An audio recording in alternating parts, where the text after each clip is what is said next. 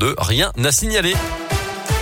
Il est 7h30, la minute sportive de Didier Berthet dans un instant. Et puis juste avant, c'est votre scoop info complet dans l'Ain et la Saône-et-Loire avec Colin Cotte. Bonjour Colin. Bonjour Mickaël, bonjour à tous. Et à la une de l'actualité, ce drame hier soir à Mâcon vers 20h30 en plein centre-ville. Selon le JSL, un passant a aperçu une personne se jeter du pont Saint-Laurent qui traverse la Saône. Les euh, secours ont été immédiatement avertis. Les recherches ont débuté rapidement, euh, notamment avec un drone équipé d'une caméra thermique. Mais malheureusement, la victime, un homme, a été retrouvé euh, sans vie quelques heures après.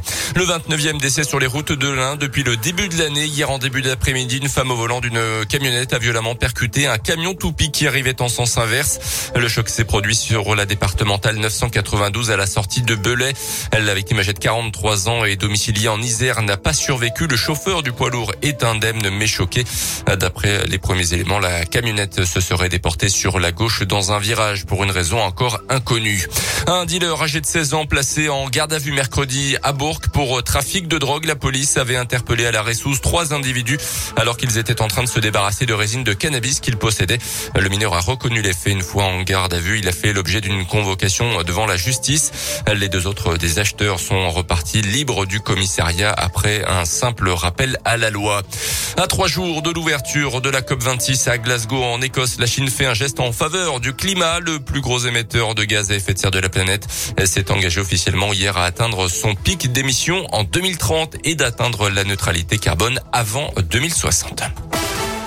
Les sports et la Gelbourg veut absolument retrouver sa dynamique. Les Bressans reçoivent Gravelines Dunkerque demain soir à Equinox. La GL qui est actuellement à cinquième du championnat de France.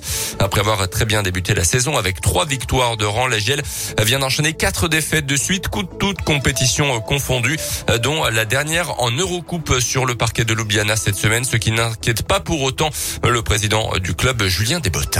Il y a plusieurs défaites, c'est vrai, mais elles sont pas toutes, elles sont pas toutes à mettre dans le même panier, dans le même sac. Je, je veux pas faire de l'optimisme BA, euh, mais je, veux voir aussi que si on bat Gravelines euh, samedi soir, on sera à 4 victoires, 2 défaites, soit 66% de victoires, ce qui est notre bilan depuis deux ans. Nous, on n'est pas encore au niveau que l'on veut atteindre parce que on, cherche à avoir un basket structuré, un basket construit qui demande un peu de temps à mettre en place. C'est un basket qu'on a connu aussi pour partie avec euh, Fred Sarr dans son temps, et on sait bien que du coup, il faut un petit peu de patience.